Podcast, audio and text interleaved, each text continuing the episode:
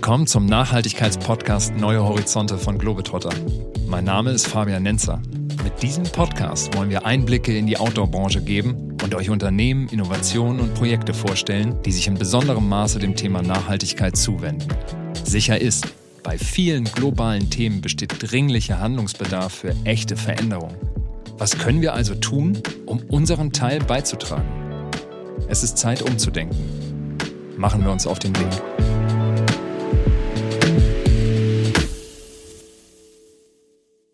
Der heutigen Episode wollen wir über das Thema Verpackung sprechen. Verpackung kommt an so vielen Stellen vor. Als Logistikverpackung für den Transport vom Hersteller zur Marke und zum Händler in Form von Polybags, also diesen durchsichtigen Plastikbeuteln, als produktnaher Schutz, im E-Commerce als Umverpackung, wenn das Produkt zu Kundinnen und Kunden versendet wird und natürlich auch direkt am Produkt als Produktverpackung.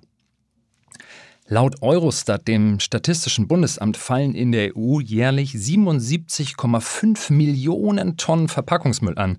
Das sind 175 Kilo pro Kopf jedes Jahr. Deutschland liegt hier an der Spitze mit 220 Kilo pro Kopf. Davon machen ca. 20 Prozent Plastik aus und 40 Prozent Kartonage. Das sind natürlich astronomische Mengen und auch in der Outdoor-Branche wird eben an verschiedensten Stellen Verpackung eingesetzt und somit auch Verpackungsmüll generiert.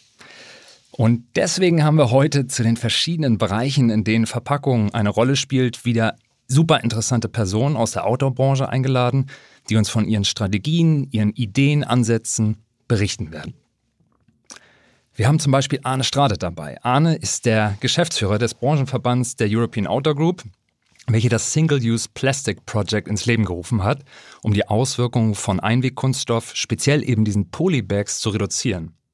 Und dann haben wir Andy Schiemek von der Marke Raab zu Gast. Er wird uns aus Markenperspektive berichten, wie sie das Single-Use Plastic Project umgesetzt haben. Und dann sprechen wir noch mit Kurt Gerber von der Firma Expat Expedition Equipment über ihren Ansatz für nachhaltige Verpackung direkt am Produkt. Da ist Expert nämlich ein echter Vorreiter. Aber neben diesen Best-Practice-Beispielen von den Marken Raab und Expat und auch was auf Branchenebene durch das Single-Use Plastic Project unternommen wird, stellt sich natürlich zwangsläufig auch die Frage, wie Globetrotter selbst als einer der größten Outdoor-Versender in Deutschland mit Verpackung umgeht. Globetrotter versendet jede Woche circa 15.000 Pakete. Bei diesen Mengen ist es deshalb wichtig, Nachhaltigkeit auch hier mitzudenken. Der Weg für Globetrotter führt weg vom Plastik und hin zur Monomaterialität in Form von Papier. Dafür setzt Globetrotter Kartonage ein, hat auf papierbasiertes Tape und Füllmaterial umgestellt und stellt jetzt nach und nach auch auf Papierversandtaschen um. Dabei wird bei Papierprodukten vorzugsweise Recyclingmaterial verwendet und ansonsten der Standard FSC. Und nochmal zurück zur Monomaterialität als ein echt wichtiger Treiber für diesen Ansatz. Wenn Globetrotter sortenrein versendet, wird der, wird der Weg bereitet, damit zu Hause an der Tonne besser recycelt werden kann. Denn mit Papier kann zu Hause jeder eigentlich was anfangen. Das gilt auch für Globetrotter selbst, im Lager sowie in den Filialen. Auch hier soll möglichst viel sortenrein dem Recycling zugeführt werden. Aber auch die Vermeidung und Wiederverwendung ist ein wichtiger Ansatzpunkt. Dort, wo Kartonage oder Füllmaterial noch nutzbar ist, aber auch die Lagerung es erlaubt, wird es wieder eingesetzt. Dann geht es auch darum, smart zu verpacken, also möglichst wenig Luft mit zu verschicken. Um das zu erreichen, gibt es verschiedene Kartongrößen und auch die Versandtaschen. Und zur Vermeidung gehört natürlich auch, dass bestimmte Fehlsendungen gar nicht erst auftreten. Dafür bietet Globetrotter online zum Beispiel einen Größenberater an, so können Retouren vermieden werden. Und dann pilotieren wir gerade mit Fjellräven am Konken Art den Transport aus der Produktion zu Globetrotter und die Einlagerung im Warenlager ohne Polybag. Und dann kommt noch der Polybag-freie Versand im E-Commerce dazu, um das Plastik dann bei diesen produktnahen Verpackungen von vornherein zu verbannen. Langfristig sehe ich in Mehrwegverpackungen einen möglichen Lösungsansatz, um nochmal deutlich Emissionen und Abfall im E-Commerce zu reduzieren. So, jetzt sprechen wir als erstes mit Arne Strate, dem Kopf der European Outdoor Group. Arne, super dich da zu haben und von dir aus erster Hand mehr über das Single-Use Plastic Project zu hören. Kannst du dich zunächst unseren Zuhörerinnen und Zuhörern in ein paar Sätzen vorstellen, bitte?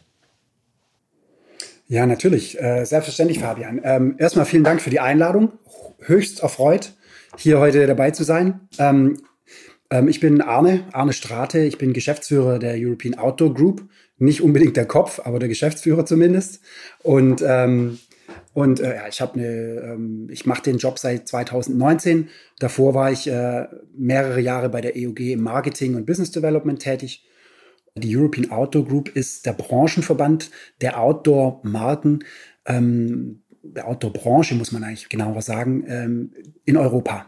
Im Prinzip arbeiten wir äh, Dinge, die alle in der Branche was angehen und für alle nachher einen Nutzen haben, äh, bevor es in den Wettbewerb unter den Marken äh, geht im Markt. Ja, vielen Dank, Arne, für die, für die Vorstellung. Die Freude ist ganz auf meiner Seite. Äh, ich freue mich auf unser Gespräch und wir steigen mal direkt ein. Die Menschheit produziert jedes Jahr 300 Millionen Tonnen Plastik weltweit. Die Hälfte davon ist Single-Use, also Einwegplastik, welches zum größten Teil für Verpackungen genutzt wird. In der, EU, in der EU sind es laut Eurostat 15,5 Millionen Tonnen Plastikverpackungsmüll jährlich und doch gerade mal 42 Prozent davon werden nur recycelt. Da geht also noch viel brauchbares Material verloren. Um diese Recyclingrate zu verbessern, habt ihr 2017 äh, mit dem Single-Use Plastic Project eine Initiative an den Start gebracht, um eine Lösung für die Polybags zu finden, die beim Verschicken der Ware eingesetzt wird. Und als ein Ergebnis eurer Arbeit wurde letzten Monat von euch der Polybags Standard veröffentlicht, um die Auswirkungen von den Plastikbeuteln in der gesamten Wertschöpfungskette zu reduzieren. Magst du uns kurz die Idee hinter diesem Projekt umreißen und uns über den Standard informieren, Arne? Ähm, selbstverständlich, sehr gerne. Ähm, ganz kurz vorweg, also wir haben 2017 mit den ersten äh, Diskussionen über das Thema angefangen, weil wir natürlich äh, in der Lage waren, äh, mit ganz vielen Leuten in der Branche zu kommunizieren. Das machen wir als Branchenverband logischerweise. Und äh, da kam ganz klar raus, es gibt so viel Plastik und wir müssen dem Problem irgendwie Herr werden, des Problems Herr werden. Ähm, da ist natürlich auch mal ganz wichtig zu sagen, dass die eigentliche Arbeit dann Anfang 2019 losging. Also wir haben auch das für das Thema, weil es so wichtig ist, ähm, jemanden fest eingestellt, der sich nur um dieses Projekt kümmert zu der Zeit. Mittlerweile macht er noch natürlich andere Sachen, aber ähm, da ging es los, eben wirklich mit der Arbeit ging es los 2019. Und ähm, man muss auch eine Sache ganz schnell vorweg sagen. Wir sind eigentlich angetreten in der Absicht, das Plastik abzuschaffen. Äh, also wir waren so weit, dass wir gesagt haben, nee, das bringt alles nichts, wir brauchen was anderes. Plastik ist nicht die Lösung für uns. Danach haben wir uns das ganze Thema äh, wirklich äh, durchgearbeitet, von vorne bis hinten, über den Projektmanager, das Scott. Und äh, am Ende kam äh, eine ziemlich ernüchternde Tatsache raus, nämlich, dass unter den Bedingungen, die wir heutzutage haben und mit den Alternativen, die verfügbar sind, äh, Polyethylen das Material mit dem geringsten ökologischen Fußabdruck ist, was wir hier verwenden können. Das ist spannend, dass du das erwähnst, weil ich erinnere mich auch, äh, dass ihr mit dem Titel Face Out Single-Use Plastic an den Start gegangen seid und es eben jetzt ähm, mittlerweile nicht mehr um das Face Out geht, sondern wie ihr tatsächlich im Zuge dieses Prozesses festgestellt habt, dass die Polybags ähm, schon ihre Berechtigung haben, aber dass dort an bestimmten Stellen, und da bin ich sehr gespannt, gleich drüber zu hören, Optimierungspotenzial ist. Ja, absolut. Also Optimierungspotenzial besteht da ganz viel. Ähm, das Problem mit dem Einwegplastik ist ja auch, dass ähm, das ganze Thema ähm, mit dem Recycling, also das ist, es ist im Prinzip im Moment ein, ein Wertstoff, den wir benutzen können, weil es dafür Recycling-Systeme bereits gibt. Äh, wir wollen aber natürlich grundsätzlich immer noch weg vom Plastik. Also das ist jetzt eine, eine das ist nicht die, end, die endgültige Lösung für das Problem. Das ist eine Zwischenlösung, mit der wir versuchen, äh, zeitnah mit den bestehenden Möglichkeiten eine bessere Lösung zu haben, als was im Moment besteht, indem eben der Hauptteil von Filmplastik einfach auf die Halde oder in die Verbrennung geht. Äh, und teilweise leider sogar, wenn es offiziell Recyclingmaterial ist. Ähm, wir haben mit dem Single-Use-Plastik angefangen, um einfach das Problem von unserer Seite aus zu lösen, ohne, also Lösungsansätze zu finden, ohne eben zu warten, bis neue, bessere Materialien zur Verfügung stehen, einfach um mit der Situation jetzt und hier erstmal klarzukommen, ähm, weil das natürlich für uns ein Riesenproblem ist, auch als, äh, als, als Outdoor-Branche, wenn Plastik in der Umwelt landet. Keiner geht gern raus in die Natur und findet Plastik dort. Ähm, und das muss man natürlich auch sagen, dass Plastik äh, dieses Polyethylen ist der im Moment beste Stoff, äh, den wir finden konnten. aber natürlich nur, wenn er nicht in die Umwelt gelangt. Also das ist äh, noch ein, das ist ein weiteres Problem, was wir natürlich verhindern müssen.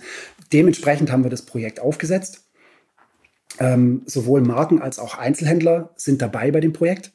Ähm, das Projekt ist auch offen für Nicht-EOG-Mitglieder, weil wir bei solchen Projekten immer Wert darauf legen, dass wir da einen, einen, Inklus also einen in inklusiven äh, Ansatz haben und nicht einfach nur unsere kleine Suppe kochen.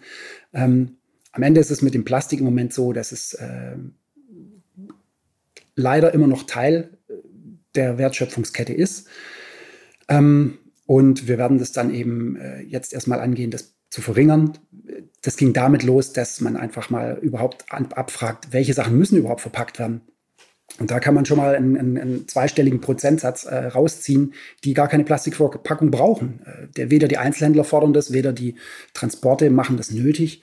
Und äh, da ist natürlich, das ist das Einfachste, einfach mal was wegzulassen. Und für den Rest haben wir jetzt ein System entwickelt, ähm, das mit äh, Recyclern in unterschiedlichen Ländern dann zusammenarbeitet, um diese Sachen eben zu sammeln, bevor sie äh, bei dem Endverbraucher ankommen. Weil ein weiteres Problem war natürlich, dass äh, wenn das äh, Material beim Endverbraucher ankommt, was macht er damit? Die Gewissenhafteren äh, führen es den Recycling-Systemen im entsprechenden Land zu. Aber wir haben Länder in der EU, da gibt es kein Recycling-System für äh, Plastikfilm da geht es schon los. Also ist die einfachste Lösung, wenn wir einfach das Projekt so aufsetzen, dass wir versuchen, als Branche das zu lösen und nicht dem, Einz äh, dem Endkunden nochmal was aufbürden, was er machen muss. Joghurtbecher ausspülen, äh, Aluminium, alles trennen, es ist alles super gut. Wir wollen aber eine Lösung finden, die einfach ist, weil sie nicht die Mitarbeit von Millionen von Endusern äh, voraussetzt, sondern wir haben als Branche äh, Bedarf, diese Produkt, also dieses Plastik zu verwenden. Wir sollten uns auch um das Problem und die Lösung kümmern. Genau, also das heißt, der, das Polybag hat erstmal ja eine, eine, Schutzfunktion, soll auch vor, vor Eintrag von Feuchtigkeit schützen, wenn, wenn eben die Produkte aus den Herstellungsländern zu den Marken und zu den, zu den Händlern gelangen. Aber lass uns da nochmal direkt ansetzen am ersten Pfeiler sozusagen mhm. eurer, eurer Verbesserung. Du sagst, viele Produkte werden verpackt, wo eigentlich kein wirklicher Bedarf ist. Welch, für welche Produkte sagt ihr, ist ein Polybag gerechtfertigt in der Anwendung und wo kann man durchaus auf diesen Plastikbeutel erstmal verzichten? Also äh, ich, ich sage jetzt mal, das plumpste Beispiel sind wahrscheinlich T-Shirts oder Baumwollprodukte, die in Asien hergestellt werden und dann nach Europa verschifft werden. Die haben natürlich eine, ungefähr zweimonatige Reise im Containerschiff vor sich. Ähm, da ist natürlich hohe Luftfeuchtigkeit ähm, und äh, was zum Beispiel auch eine Papierverpackung extrem schwierig machen würde, mal von allen anderen Punkten abgesehen. Das heißt, solche Sachen, äh, die einfach äh, Umwelteinflüsse nicht besonders gut vertragen können, die sind äh, da auf der Liste von Sachen, wo wir die noch weiter be benutzen wollen, äh, die Polybags. Aber wenn es zum Beispiel um Sachen geht wie Schlafsäcke oder Zelte, die eigentlich ja mit einer Umverpackung schon ausgeliefert werden. Also jeder, der schon mal einen Schlafsack gekauft hat, hat natürlich auch gesehen, dass der in einem Packsack drin steckt, der eigentlich, wenn man oben den Deckel drauf macht, ist der dicht. Also nicht wasserdicht natürlich, aber das reicht auf jeden Fall.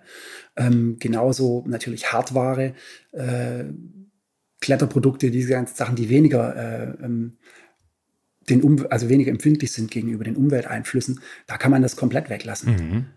Ja, also Produkte, die weniger empfindlich sind oder die eben äh, bereits eine eigene Umverpackung haben, wie du sagst, da kann man schon mal auf ein Polybag verzichten. Äh, wenn wir über Vermeidung und Reduzierung sprechen, ist, sind, ist vielleicht auch so ein Polybag, wo dann mehrere Produkte, also in einen, einen Gesamtbeutel gepackt werden, eine Lösung, also für eine Vermeidungs- und Reduzierungsstrategie?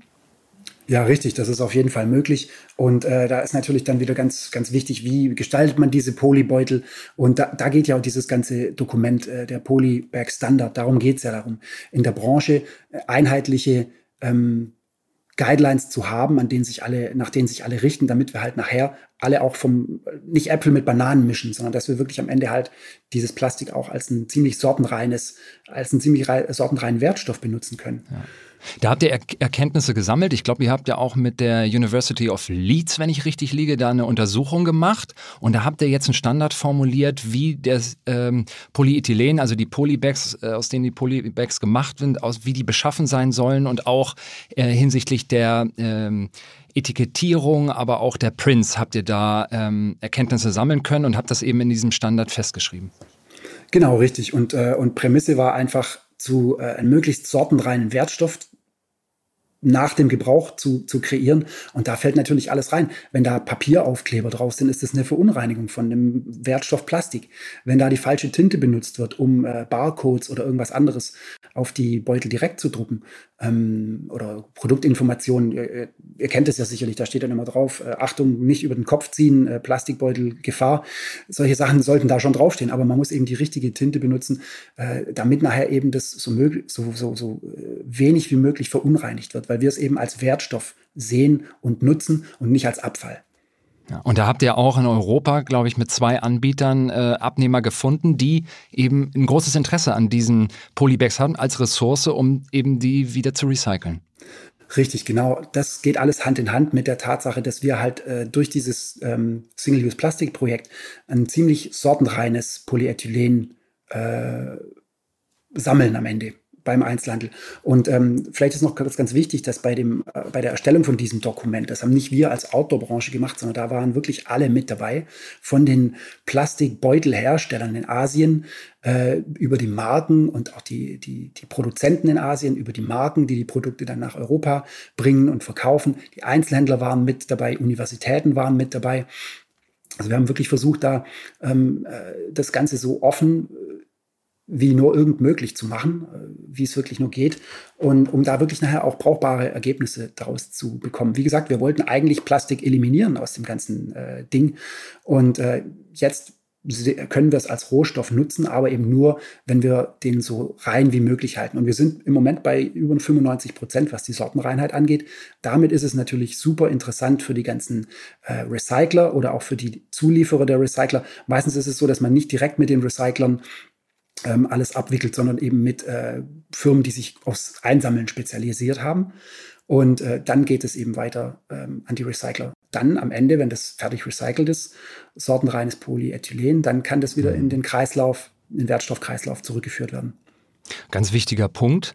Und äh, da habt ihr ja auch eine Empfehlung zu ausgesprochen. Also damit wirklich das dem Recycling-Stream dann auch optimal zugeführt werden kann, empfehlt ihr ja, dass Marken und Händler auch die Polybags ähm, vorher entnehmen und nicht äh, zum Endkunden gehen. Äh, was ist der Hintergrund dieser, dieser Anforderung? Ähm, das, hat zwei, ähm, das hat zwei Aspekte. Der eine Aspekt ist, dass wir ähm, einfach nicht unsere Probleme dem Endkunden aufbürden wollen. Das ist, äh, wie gesagt, wir brauchen diese Polybags, um unsere Sachen im guten Zustand von A nach B zu bekommen. Aber mehr auch nicht. Also der Endkunde braucht die nicht. Äh, wir wollen nicht, dass der Endkunde sich überhaupt mit dem Thema rumärgern muss. Äh, daher nehmen wir diese Sachen raus, bevor das Produkt den Endkunde erreicht. Wir haben dazu auch äh, natürlich Umfragen gemacht. Wir haben in Testdurchläufen Produkte an Endkunden verschickt mit einem kleinen äh, Brief dabei. Äh, dein Produkt kommt hier ohne Plastik an. Wie findest du das? Äh, entspricht es deiner Vorstellung? Äh, machen wir das richtig? Und am Ende war das bei weitem überwiegende Feedback. Ja, absolut richtig. Sogar wenn es um T-Shirts und solche Sachen geht und dann äh, eventuell, weil sie im Karton verschickt werden, dann ein paar solche Pappraspelspäne irgendwie drauf sind. Die Leute waschen die Sachen eh, bevor sie, bevor sie die anziehen. Also das ist, ist kein Problem. Da brauchen wir keine Plastiktüten. Ja, super Resonanz und Feedback von Kundenseite also, weil das ist ja wichtig, dass da auch mitgezogen wird. Und wenn das äh, als sehr positiv empfunden wird, ist das doch eine, die beste Grundlage, um genau diesen äh, Ansatz dann auch zu verfolgen. Wie ist es denn, ähm, falls doch jetzt mal ein Polybag äh, beim Kunden, bei Kundinnen und Kunden landet? Wie sieht's mit der gelben Tonne aus? In Deutschland zumindest? Also ich muss ja schon sagen, das hat natürlich ähm, zumindest gibt es in Deutschland ein System für sowas. Also es gibt mhm. Länder in der EU, die haben sowas gar nicht. Sagtest ähm, du eingangs, ne? Mhm. Ja, richtig. Das ist, ja. ähm, es ist echt ähm, teilweise erschreckend. Also ich glaube, wir haben damit ein, ein, das ist eine gute Basis. Damit kannst du schon mal anfangen. Aber man muss natürlich am Ende schauen, dass das Letzte, was diese Recycler haben wollen, kontaminiertes Plastik ist. Ja. Und wenn wir aber natürlich jetzt ähm, eine gelbe Tonne mit, mit vor allem Filmplastik ist wirklich das Problem. Hartplastik lässt sich relativ leicht äh, recyceln. Und das Problem ist eigentlich nicht das Recycling. Das geht bei sowohl Hartplastik als auch bei Filmplastik leicht, aber das auszusortieren ist das Problem. Und, und ihr befürchtet, äh, dass an der Stelle dann eben ähm, äh, ja, Mengen verloren gehen, ne? Richtig. Und zwar Mengen verloren gehen, die man benutzen könnte. Die gehen dann halt, entweder werden sie in die Verbrennung verkauft, äh, die gehen dann doch auf die Halde oder wie man halt, äh, das gab es jetzt in England vor kurzem, war ein ziemlicher Skandal. Da gehen halt dann auf einmal ein paar Schiffe voll mit äh, Altplastik in die Türkei. Und was dann mit dem Plastik passiert, pff, ganz im Ernst, da hat keiner mehr einen Überblick, äh, was passiert. Ich denke mal, wahrscheinlich wird es auch verbrannt oder halt auf die Halde äh, geworfen. Und das ist natürlich das allerletzte und das Einzige, wo Plastik dann natürlich extreme Probleme macht. Hm. Ja, das ist, ist natürlich eine Katastrophe, wenn das in keinen kontrollierten äh, Prozess fließt und wir nicht eigentlich die Recyclingquoten erreichen können, die eigentlich heutzutage schon möglich sind. Insofern ganz wichtiger Hinweis von dir, dass die Polybags möglichst früh von den Marken und Händlern möglichst rausgenommen werden und erst gar nicht beim Endkunden dann aufschlagen. Richtig, weil wir brauchen die nicht, um das Produkt zum Endkunde zu bringen. Wir brauchen sie nur, um das Produkt von Asien nach Europa oder Nordamerika zu bringen. Für die lange Schiffsreise, dafür brauchen wir die, für sonst nichts. Arne, ich danke dir für diesen äh, enthusiastischen Beitrag. Ähm, ich glaube, das ist ein ganz wertvolles Projekt, das ihr seitens der European Outdoor Group äh, initiiert habt. Wie du gesagt hast, da sind ja ganz viele Outdoor-Marken und Händler involviert, aber das Projekt ist auch offen für äh, Branchenexterne und ich habe auch gesehen, dass da einige bereits äh, sich engagieren. Ich drücke euch für die Zukunft äh, die Daumen und hoffe natürlich, dass sich die Recyclingquoten durch die angesprochenen Maßnahmen, die in eurem Polybag-Standard beschrieben sind, ich gehe davon aus, der ist ja auch als PDF dann auf eurer Seite downloadbar und einsehbar. Und Richtig. insofern hoffe ich, dass viele Marken sich dieser Initiative zukünftig anschließen werden. Arne, ja. vielen, vielen Dank. Danke, Fabian. Hat mich sehr gefreut. Jetzt sprechen wir mit Andy Schimek, um zu hören, wie das Single-Use Plastic Project auf Markenebene umgesetzt wird. Hallo Andy, herzlich willkommen bei uns im Neue Horizonte Podcast. Hallo und herzlichen Dank, ähm, dass ihr mich eingeladen habt zum Globetrotter Neue Horizonte Podcast. Andi, du bist Global Sales Director bei Raab seit 2018. Davor warst du 15 Jahre Geschäftsführer bei Marmot Mountain Europe und du bist seit über 30 Jahren in der Branche, also ein richtiges äh, Urgestein in der Outdoor-Branche und jetzt auch involviert in dem Single-Use Plastic Project der European Outdoor Group. Da haben wir eine ganze Menge eben auch schon von Arne zu gehört, was wie so der, ähm, der Startschuss war, was äh, in den Anfängen die Überlegung war mit dem Face-Out of Single-Use Plastic und dann die Erkenntnis auch, dass äh, Polybags zumindest zum heutigen Zeitpunkt noch in der, in der Anwendung in der Lieferkette ihre Relevanz haben und was alles so äh, des Weiteren mit reinspielt, was mich besonders interessiert. Ihr seid mit Raab in dem äh, Projekt involviert. Ihr seid da wirklich ganz vorne mit dabei. Wie habt ihr das Projekt in euren äh, Prozessen umgesetzt? Ähm, wir haben, wir haben ganz von Anfang, also wir sind ja Gründungsmitglied dieses ähm, und Mitinitiator dieses Single-Use-Plastik-Projekts äh, und waren dann äh, wirklich daran interessiert zu gucken, gibt es denn Alternativen? Weil das ist ja in aller Munde, das Plastik und vor allem, wo das Plastik dann, wenn es nicht richtig recycelt wird, landet, ähm, ein Riesenproblem darstellt weltweit. Äh, haben uns um Alternativen gekümmert. Da gibt's ja alles Mögliche, ähm, was ähm, Zucker basiert, auf irgendwelchen anderen Materialien, biodegradable basierende Sachen und haben eben festgestellt, es ist tatsächlich die beste Lösung, mit einem Polyethylenbeutel zu arbeiten, um die Ware eben vor allem auf dem Transportweg aus äh, den verschiedenen Liefer ähm, Ländern äh, nach Europa äh, oder nach USA zu schützen, um sie eben vor Verschmutzung zu schützen, vor Feuchtigkeit zu schützen, äh, gibt es im Moment aus unserer Sicht, und das ist, glaube ich, auch das ganze Ergebnis dieser Single-Use-Plastikgruppe, keine gute Alternative. Die Frage ist nur, wie geht man damit um? Und da haben wir an sehr vielen Dingen mitgearbeitet, experimentiert, ausprobiert, wie können wir wie können wir die Menge des verwendeten Plastikrohmaterials reduzieren? Wie können wir es effektiver gestalten? Wie können wir es besser recycelbar machen? Mhm. Ähm, und da hat sich sehr viel Interessantes ergeben. Ja, und da bin ich super interessiert, das zu hören. Wir haben auch über Arne als ersten Pfeiler identifiziert, also Vermeidung und Reduzierung. Und äh, ein Aspekt war, dass Arne gesagt hat, na, bestimmte Produkte werden aktuell mit Polybags versehen, aber da ist eigentlich gar nicht so richtig äh, ein Bedarf für. Ist das etwas, was ihr in eurer Analyse, äh, wo ihr in eurer Analyse auch zu dem Schluss gekommen seid oder welche anderen Vermeidungs- und Reduzierungsstrategien habt ihr ähm, eingesetzt? Ähm, es ist natürlich die Frage, bei welchen Produkten kann man kann es vermeiden. Das ist das ist vollkommen klar. Das war eine der Schlüsselfragen bei unserem Produktportfolio und wir haben ja nicht nur Raab, äh, das äh, ihr schon erwähnt hattet, äh, sondern auch Low Alpine im Portfolio, also sprich eine Rucksackmarke. Ähm, wir experimentieren bei Rucksäcken gerade damit, ob man zum Beispiel ähm, eine eine einen einzelnen Beutel pro Karton nur verwenden kann, um mehrere Rucksäcke darin einzupacken, um weiter zu reduzieren. Wir haben jetzt in unserem Produktportfolio tatsächlich, weil es alles textile Produkte sind, kein Produkt, wo wir komplett darauf verzichten können, weil wir sonst eben ein Kontaminationsproblem haben ähm, auf, auf den Transportwegen. Was wir aber tun, ist, dass man, dass man einerseits durch sinnvolles Verpacken, Mhm. die, ähm, die Reduktion des verwendeten Materials, des verwendeten Volumens um 70 Prozent reduzieren konnten. Das ist also schon ein signifikanter Schritt.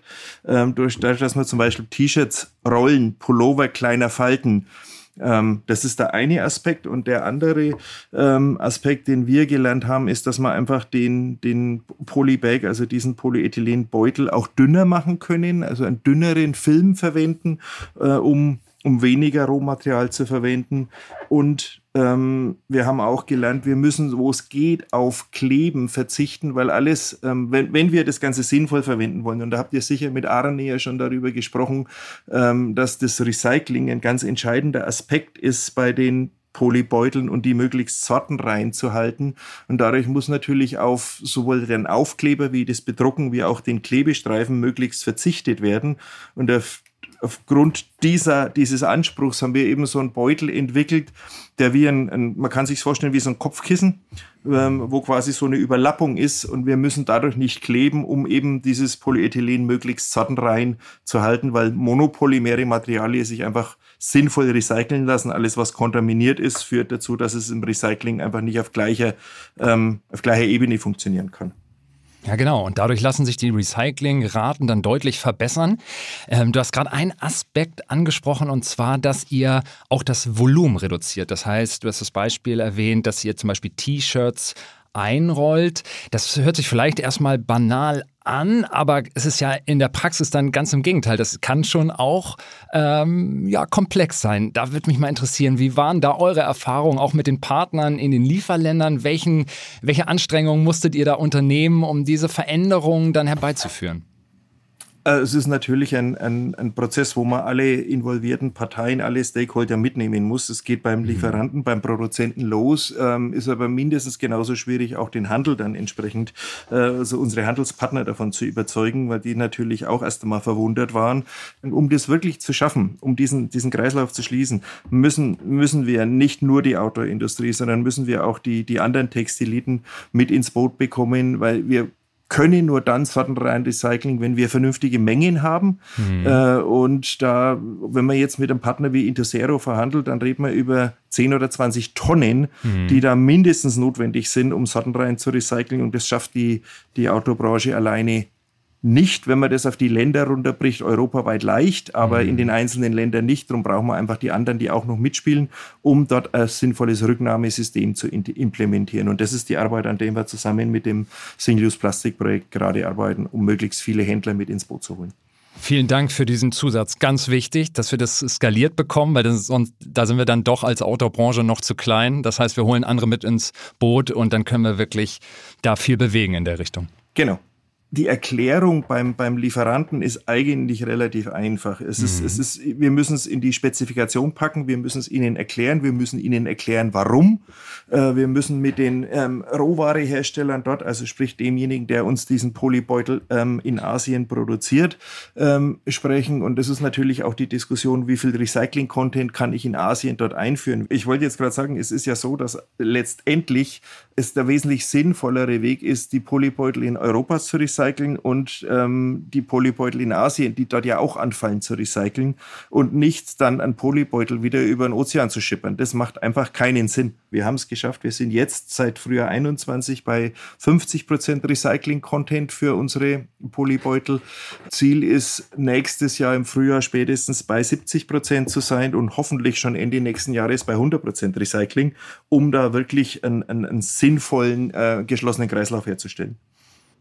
Und 50 Prozent ist schon eine ganze Menge. Dann im nächsten Jahr 70 Prozent bis hin zu 100 Prozent. Das heißt, ihr kommt dann wirklich zu einem äh, zirkulären Polybag, weg von linearen Strömen. Das ist ein Riesenfortschritt. Und nochmal zu dem ähm, Einrollen, zu dem smarten Verpacken. Du sagst 70, allein dadurch konntet ihr bereits 70 Prozent an Verpackung einsparen. Wir haben, also wenn man, wenn man das Ganze kann man ja nur, wenn man es sinnvoll vergleichen will, mit der mit einem Gewichtsvergleich machen. Also wie viel, wie viel kann ich von dem Rohmaterial einsparen? Und uns mhm. ist tatsächlich durch dieses cleverere Verpacken, also kleineres Falten, Einrollen ähm, und vor allem auf die Produkte abgestimmte Polybeutel mit der dünnstmöglichen Folie, je nachdem, was es für ein Produkt ist. Wenn ein leichtes Produkt braucht keine schwere Folie. Ein, ein, ein schwereres Produkt wie beispielsweise ein Rucksack braucht eine dickere Folie, dass sie einfach stabiler ist. Und um das wirklich runter zu deklinieren in der Spezifikation ist es uns gelungen, 70 Prozent einzusparen, was ein immenser Schritt ist. Super, ja, wirklich. Also äh, eine deutliche, deutliche Verbesserung, die ihr da erreicht habt. Wie ist das, wenn ihr jetzt zum Endkunden versendet? Ähm, entnehmt ihr vorab den äh, Polybeutel? Weil du hast angesprochen, es ist, ihr wollt zu hohen Recyclingquoten kommen und eurer Erfahrung nach könnt ihr ja am besten ähm, die Polybeutel sammeln. Sie sind vorher durch reduzierte Drucke, durch äh, die Verringerung von Stickern, also von äh, Verunreinigung geschützt und ihr sammelt die und könnt die an einen entsprechenden Recycler geben. Ähm, wie ist da der aktuelle Stand? Gelingt euch das bei allen Produkten? Wie wird es auch vom Kunden vielleicht angenommen? Ähm, also wir haben sehr, sehr positives Feedback von, von den Endverbrauchern, die die Ware so erhalten. Wir haben den Piloten seit Anfang äh, Herbst letzten Jahres gestartet in England ähm, und haben sie jetzt auch auf unser, äh, von unserem Europalager aus äh, umgestellt seit ähm, diesem Frühjahr, später dieses Frühjahr. Ähm, indem wir quasi die, die Ware, wenn sie zum Endverbraucher geschickt wird, wenn sie zum Kunden kommt, der bei uns online bestellt, ähm, dann ist sie eben nicht mehr in dem Polybag, weil das, die, das Ziel muss sein für die komplette Wertschöpfungskette, also egal ob es die Industrie, sprich wir als Markenhersteller oder unsere Kunden, in dem Fall zum Beispiel ein Globetrotter macht, mhm. dass wir, dass wir also dort, wo wir noch Kontrolle haben, den Polybag eben nicht weiter zum Kunden schicken, weil sobald er beim Endverbraucher ist, können wir einfach das sortenreine Recycling nicht sicherstellen, weil ähm, selbst ein duales System in Deutschland eben nicht entsprechend sortiert. Ähm, daher müssen wir vorher tätig werden. Und darum ist unser Anliegen, die Kunden, also sprich unsere Handelspartner, ähm, auch zu überzeugen, daran teilzunehmen, diese Polybeutel als Rohstoff zu sammeln und mit uns gemeinsam ähm, dann wieder einer sinnvollen, einem sinnvollen Recycling zuzuführen. Ja, also du sprichst ja von Kunden, damit meinst du die, die wie du sagst, die Handelspartner und ja, letztendlich, richtig. dass die äh, bereits die Polybags entnehmen und ihr auch als Marke, wenn ihr auch direkt an den Kunden, Kundinnen und Kunden versendet, dass ihr eben Polybags da auch äh, an der Stelle bereits äh, entfernt. Richtig, wir haben ein kleines, wir haben, wir haben angefangen, dort einfach eine Information beizulegen. Natürlich muss man da auch aufpassen, das möglichst minimal zu halten. Also wir verwenden recycelte Papiertüten ähm, für kleinere Produkte und eben die kleinstmöglichen Kartons, wenn es eine größere Bestellung ist und legen immer eine Postkarte bei, wo wir dem Kunden erklären, warum die Ware eben ohne ähm, den Polybeutel bei ihm ankommt. Ja, super wichtiger Aspekt. Wäre auch genau meine Frage gewesen, weil ich glaube, Kommunikation spielt da ja eine extrem wichtige Rolle, dass es eben auch verstanden wird, warum eben ein Produkt ohne entsprechende ähm, Plastikbeutel kommt, äh, weil es ja auch, äh, sagen wir mal, aus der äh, Erfahrung oder so wie andere noch versenden, in der Regel eben in so einem Plastikbeutel kommt. Und vielleicht ja auch noch so ein bisschen der Aspekt da mitschwingt, dass man sagt, naja, wenn es in so einem Beutel ist, dann ist nur dann ist es vielleicht auch gefühlt ein wirklich neues Produkt. Also ich glaube, da ist auch ein bisschen Überzeugungsarbeit notwendig und insofern finde ich das spannend, dass ihr da also mit einer äh, Postkarte so arbeitet. Gab es da Reaktionen auch von Kunden, direktes Kundenfeedback? Es gab sehr viel direktes Kundenfeedback und das war zu 99 Prozent super positiv. Die Kunden verstehen es, wenn man es ihnen erklärt. Mhm. Äh, und ich glaube, da müssen wir einfach gemeinsam weiter dran arbeiten. Also wiederum der Markenhersteller zusammen mit dem Handelspartner, dass wir dort einfach weiter erklären und ähm, unter Umständen auch erzieherisch eingreifen, mhm. ähm, dass, dass das einfach der beste, die beste Lösung ist. Ja, Ja, finde ich, finde ich super cool und ich glaube, das ist genau der, der richtige Ansatz, den wir da brauchen. Ähm, lass uns nochmal auf die äh, Lagerhaltung zu sprechen können, äh, kommen, weil da ist er auch durch Lichteintrag, durch äh, Schmutzeintrag etc. Wie macht ihr das im Falle von Retouren, wenn ihr jetzt ein Produkt dann wieder einlagert? Manchmal weiß man ja nicht, wann wird es wieder bestellt, wie schnell geht es aus dem Lager, wie wieder, wird es wieder äh, versendet. Wie stellt ihr sicher, dass es da eben nicht äh, zu ähm, Eintragungen kommt am Produkt? Aktuell, und das ist der große Vorteil von den, von den Polybeuteln in dieser, in dieser Kopfkissenform quasi, die nicht mhm. verklebt sind, ähm, werden, werden die Sachen, wenn sie zurückkommen, wieder in diese Polybeutel eingepackt, aus denen was, also nicht identisch, aber aus einem vergleichbaren, den wir mhm. gesammelt haben, wird es wieder eingepackt. Wir arbeiten aber gerade daran, an quasi ein ein Clean Room, also ein saubereres Lager, weil man in einem Standardlager weiß man, da ist Staub, da ist viele Produkte sind, sind statisch aufgeladen durch bestimmte Dinge und die ziehen den Staub auch noch an. Wir mhm. versuchen gerade ein Experimentieren mit anderen Lagerlösungen, um eben diesen Zusatzaufwand des Wiedereinpackens zu vermeiden. Mhm. Ja, das ist, das ist dann, könnt ihr an der Stelle dann diesen, diesen, dieses Wiederverpacken euch dann zeitlich äh, sparen. Aber wie du sagst, da wird ja keine neue Polybags verwendet, sondern die Polybags, die auf, aus dem Inbound kommen, die lagert genau. ihr ein und dann werden Produkte, die aus, dem, aus der Retoure kommen, die werden dann erstmal jetzt wieder eingepackt, bis ihr es schafft, dann so einen ja, Clean Room äh, zu schaffen, wo es dann eben keinen Schmutzeintrag im Lager gibt geben kann. Und dann könnte man auf diesen äh, Prozessschritt dann auch verzichten. Richtig, das ist das Ziel, dass man auf diesen Prozessschritt äh, verzichten kann. Unter Umständen, das ist aber vielleicht noch in weiterer Ferne, wenn ein leicht Produkt, verschmutztes Produkt beim Kunden ankommt, kann man das in Zukunft vielleicht auch erklären, dass das der Grund ist, weil mhm. eben auf dieses Plastik Wiederverpacken verzichtet wurde und in aller Regel wäscht der Verbraucher ja das Produkt sowieso, bevor er es, also alles, was er auf der Haut trägt, äh, zumindest ist unsere Erwartung, dass er es sowieso wäscht, dann kann man ja im Zweifelsfall ja auch das Produkt erstmal waschen und dann ist eine leichte Verstaubung in der Regel ja auch kein Problem. Ja. Aber da muss noch viel äh, gemeinsam kommuniziert werden, um dieses Verständnis zu wecken. Ja, genau. Und einfach der Schulterschluss, wie du, wie du gesagt hast, zwischen den Marken, zwischen den Händlern und eben auch der Lieferkette, den Produzenten, aber eben auch die Kundinnen und Kunden dazu involvieren und gemeinsam an diesem, diesem Ziel festzuhalten, weil am Ende steht eine höhere Recyclingquote, also weniger Abfall, Ressourcenschonung, weniger Emissionen, weniger äh, Wasser, was eingesetzt werden muss, weil wir hin zu einer äh, zirkulären ähm, ja, Struktur kommen. Genau. Das, ist, das muss das Ziel sein, ähm, so weit wie möglich zu vermeiden und dort, wo wir nicht vermeiden können, eben so gut wie möglich und das eben möglichst sortenrein zu recyceln, weil dann haben wir ein, ein, ein massiven, eine massive Einsparung von, von Rohstoffen, sei es jetzt ähm, das Rohmaterial, sei es Energie. Ähm, wir reduzieren den CO2-Ausstoß signifikant. Ähm, das muss das gemeinsame Ziel sein. Wenn du von dem Einsatz von recyceltem Anteil bei euren Polybags äh, sprichst, die in Asien hergestellt werden, dann meinst du aber nicht das Polyethylen, das ja hier in Europa in Form von Polybags eingesammelt und recycelt wird, oder?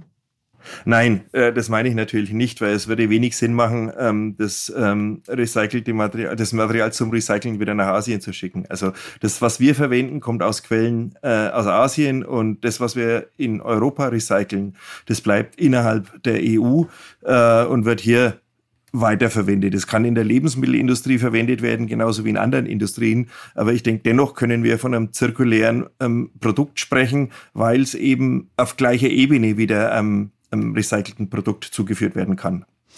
Andi, ich danke dir ganz herzlich äh, für diesen Überblick. Ich weiß, dass ihr im Single-Use äh, als äh, die engagierte Marke in diesem Projekt involviert seid. Und ich glaube, ihr aber, äh, macht da ganz wichtige Pionierarbeit und das zeigt ja, wie ihr das in euren eigenen Prozessen umsetzt und wie ihr auch diese äh, Beispiele mit anderen Branchenteilnehmern teilt. Und Arne hat ja auch berichtet, dass äh, dieses Projekt auch über die ähm, Outdoor-Branche hinaus jetzt ähm, äh, ja, Aufmerksamkeit bekommt. Mehr und mehr Marken und Händler interessieren sich für das Thema und möchten hier versuchen, ähm, sich positiv positiv dran zu beteiligen und die Quoten, die ihr erreicht habt, bereits durch smartes Verpacken, du sagtest minus 70 Prozent, welche Ziele ihr habt, um äh, von den 50 Prozent äh, Recyclingmaterial in weniger Zeit jetzt schon auf 100 Prozent zu kommen, das sind alles super wichtige und positive Beispiele und setzt, glaube ich, ganz wichtige Akzente dann in die richtige Richtung. Andi, also nochmal herzlichen Dank für deine Teilnahme hier am Podcast.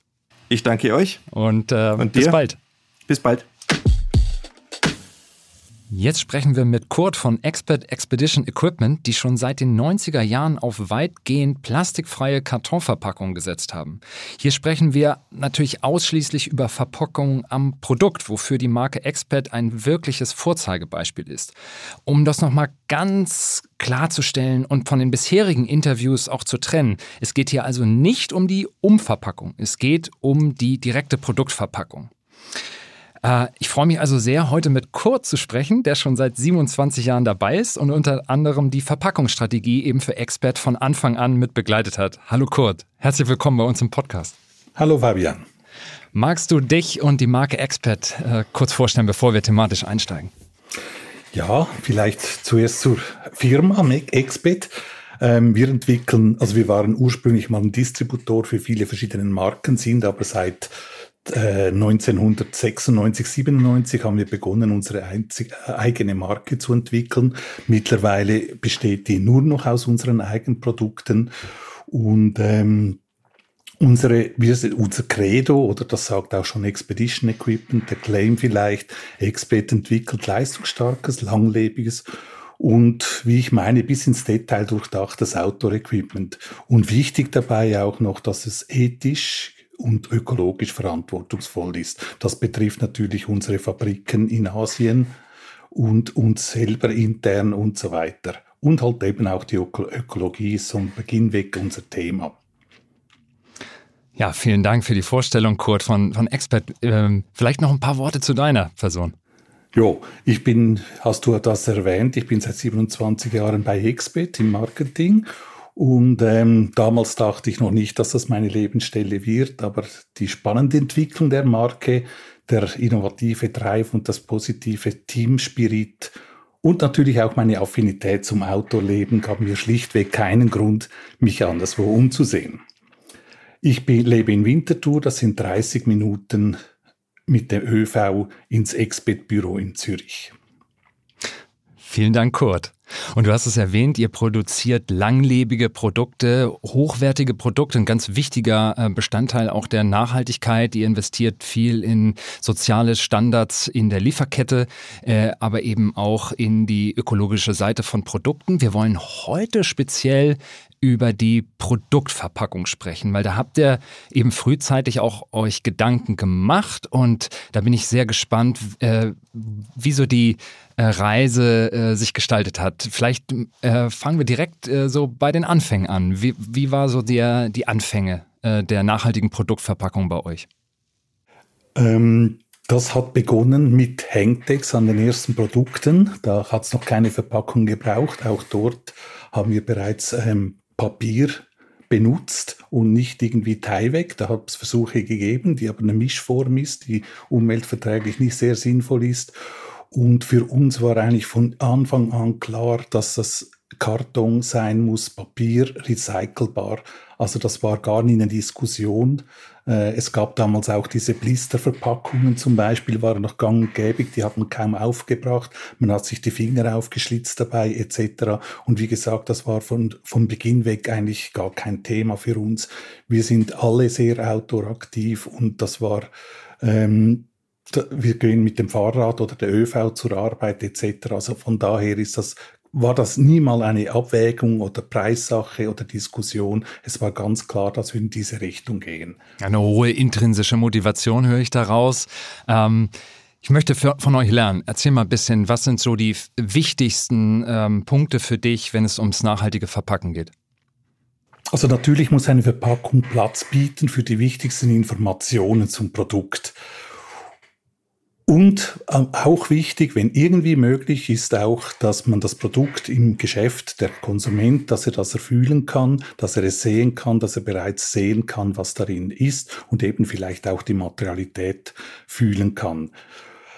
Dann kommt natürlich eben dazu, dass es rezyklierbar sein muss oder mindestens zu weiteren Verwendungszwecken geeignet sein soll. Also dass es zum Beispiel Dokumente beinhaltet, wenn es transparent ist oder als Packsack zusätzlich dienen kann im Gepäck, dass man es also nicht wegschmeißen muss. Aber die meisten unserer Verpackungen sind rezyklierbar. Dann ähm, für die Monomaterialität verwenden wir auch möglichst keinen Klebstoff oder Heftklammern. Das heißt, wir müssen mehr Falzungen, Schlitze, Laschen und so weiter machen. Äh, damit es mit Karton eben auch funktioniert. Dann soll es freundlich sein in der Handhabung.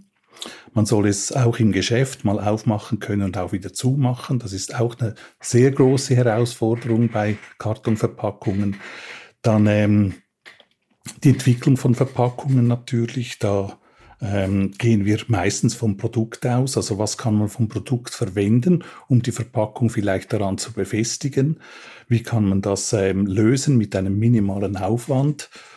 Und ähm, dafür haben wir eigentlich seit Jahren arbeiten wir da mit einer äh, Agentur zusammen für ähm, ähm, Markenkommunikation, nachhaltige Markenkommunikation und entwickeln mit ihnen zusammen diese Verpackungen.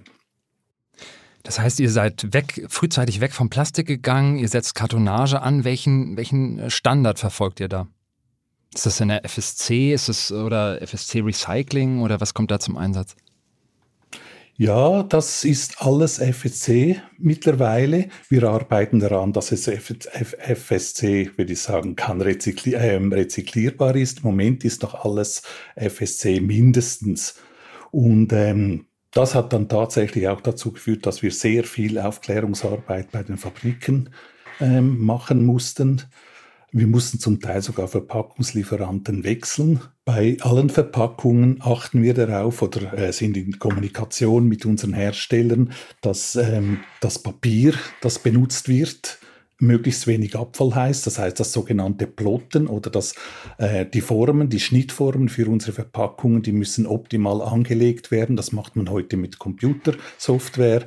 Aber da achten wir auch darauf, dass es da möglichst wenig Abfall und Verschnitt gibt. Selbstverständlich ist es auch eine Frage der Kosten. Das bezahlt man ja mit. Das ist genauso wie bei Textilien. Aber andererseits ist es auch ressourcenschonend.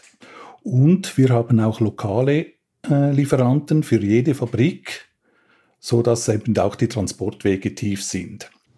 Ja, ein wichtiger Aspekt, dann auch ähm, direkte Produktverpackungen nicht um den halben Globus zu schicken, sondern wirklich die ähm, Verpackungen, die es vor Ort gibt, mit den entsprechenden Anforderungen, die ihr formuliert habt, dann auch zu nutzen. Und das hört sich immer erstmal ganz einfach ja. an, aber es ist dann tatsächlich auch, das zu organisieren, auch immer schon ein, auch ein Aufwand, den ihr aber nicht gescheut ja. habt. Das ist richtig, ja. Mittlerweile ist es eine Selbstverständlichkeit, aber zu Beginn war das sehr viel, auch für die Fabriken ist das mittlerweile durch. Aber wir sind, wie vorhin erwähnt, wir sind immer noch dran, das noch zu verbessern.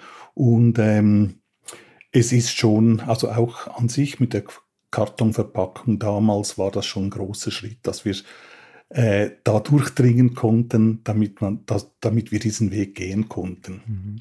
Und Kurt, du hast die Sortenreinheit angesprochen.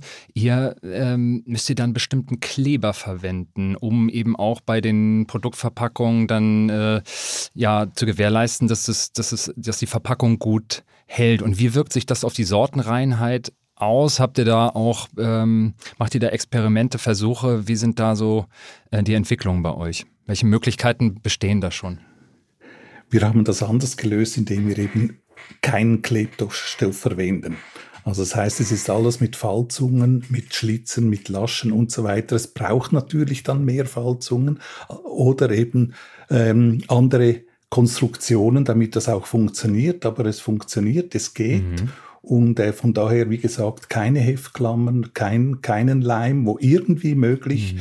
Und ähm, es gab sogar noch neue Ideen. Dann irgendwann ist das aufgetaucht, dass statt einer zusätzlichen Falzung kam die Idee, wieso nähen wir den Karton nicht? Das ist eine sehr unübliche Art, kann man mal sagen, aber es hat sich wunderbar bewährt bei bestimmten Verpackungen. Wo auch die Produkte hergestellt werden, sind natürlich auch Nähmaschinen da. Man konnte einfach mit der Nähmaschine durchfahren und das war dann so die Patentlösung für diese Art Verpackung. Das hört sich nach echten Leidenschaft im Detail an, wie du das auch beschreibst. Also ihr könnt, wenn ich das richtig verstehe, bei den meisten Ver Produktverpackungen bereits, also dann auf Kleber, durch diese verschiedenen Falltechniken, durch das Nähen eben auf dem Kleber äh, komplett verzichten und dadurch können eben entsprechende Recyclingraten auch einfach verbessert werden mit der Kartonage. Das ist richtig, ja. Und sehr wichtig. Ja.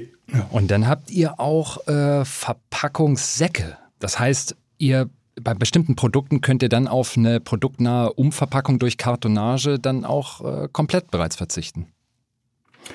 Es gibt ähm, wenige Sachen, also äh, Verpackungen, das sind zum Beispiel Accessoires, das sind Zellteringe, das sind irgendwelche Schnüren, kleine Karabiner etc.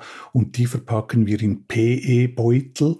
Ähm, die man aber wiederverwenden kann. Die sind transparent und haben einen Reißverschluss und so weiter. Also da kann man seine Zahnbürste oder Karten oder kleine Sachen mit einpacken und die muss man nicht wegschmeißen. Die sind von daher relativ aufwendig zu machen, aber wie gesagt, wiederverwendbar eigentlich für, für so lange wie man will.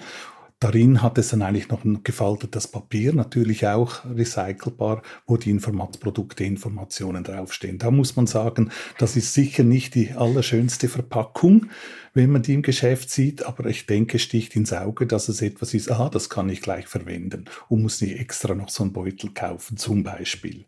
Oder das andere ist, dass wir ab nächstem Jahr werden wir eine ähm, Liner, also Innenschlafsack-Serie haben. Da sind die Packbeutel aus Baumwolle. Auch die sind aus äh, Bio-Baumwolle und auch die kann man natürlich auch wieder verwenden. Und erfüllt äh, zweierlei Zweck. Zum einen die, ja, die genau. äh, Produktsicherung ähm, im, im Versand und dann natürlich auch ähm, in, der, in der Filiale und im Versand, aber gleichzeitig eben können die, können die Produktverpackungen dann auch ähm, ja, bei Kunden, wie du gesagt hast, für verschiedene Zwecke dann weiter genutzt werden. Ein super Aspekt. Mhm. Die Hangtags, die wir ja äh, aus Papier machen, die brauchen natürlich auch eine Befestigung. Da nehmen wir nicht einfach irgendwelche Plastikpins, sondern sind da seit diesem Jahr sind allesamt alle Hangtags aus Abaca-Faser. Das ist ein Bananenhanf befestigt, also von daher auch ähm, Nat Naturprodukt, das die Umwelt nicht äh, beeinträchtigt.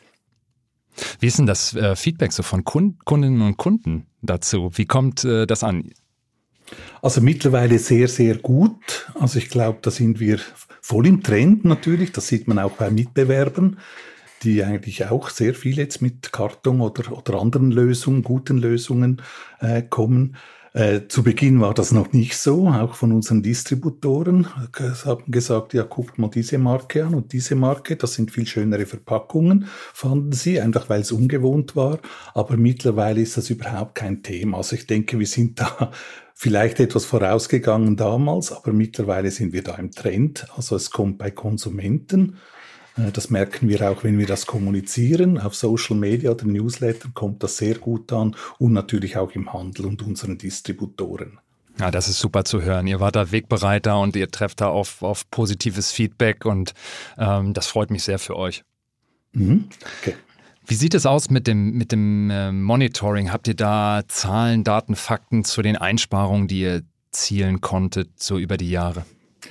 Nein, das haben wir nicht. Und zwar, weil wir noch gar nie Kunststoffverpackung gemacht haben. Von daher haben wir keinen Vergleich, was wir da einsparen, beziehungsweise machen wir auch nicht äh, Ziel bei Verpackung ist eigentlich nie in erster Linie, was können wir vielleicht einsparen, mhm. sondern es macht einfach, was macht wirklich Sinn für dieses Produkt und natürlich dann eben mit minimalem Mittel und mit minimalem Platzanspruch. Von daher habe ich wirklich da keine Zahlen bereit zum Vorstellen. Ja, also nicht das Rechnen zum äh, äh des Rechnens Willens sozusagen, sondern mhm. wirklich äh, mit gesundem Menschenverstand sich zu überlegen, was ist die beste Möglichkeit und es dann auch in die Umsetzung zu bringen. So verstehe ich Richtig. das und wirklich aus ja. einer Überzeugung und, und äh, ja, so wie du das beschreibst, eine Herzblut, Herzblutgeschichte für euch.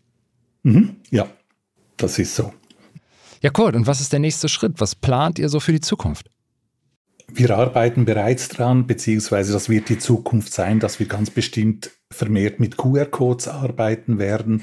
Das sind dann Hinweise und Links zu äh, Informationen, mehr Informationen zum Produkt. Es werden Informationen sein, zum Beispiel zu Pflegetipps oder auch zu Reparaturanleitungen. Diese Videos existieren sogar bereits schon, aber diese Verknüpfung zu den Verpackungen, die fehlt noch. Aber das ist ein, sicher ein Zukunftsprojekt. Macht Sinn. Brauchen wir nochmals weniger Ressourcen, nochmals weniger Verpackungsmaterial.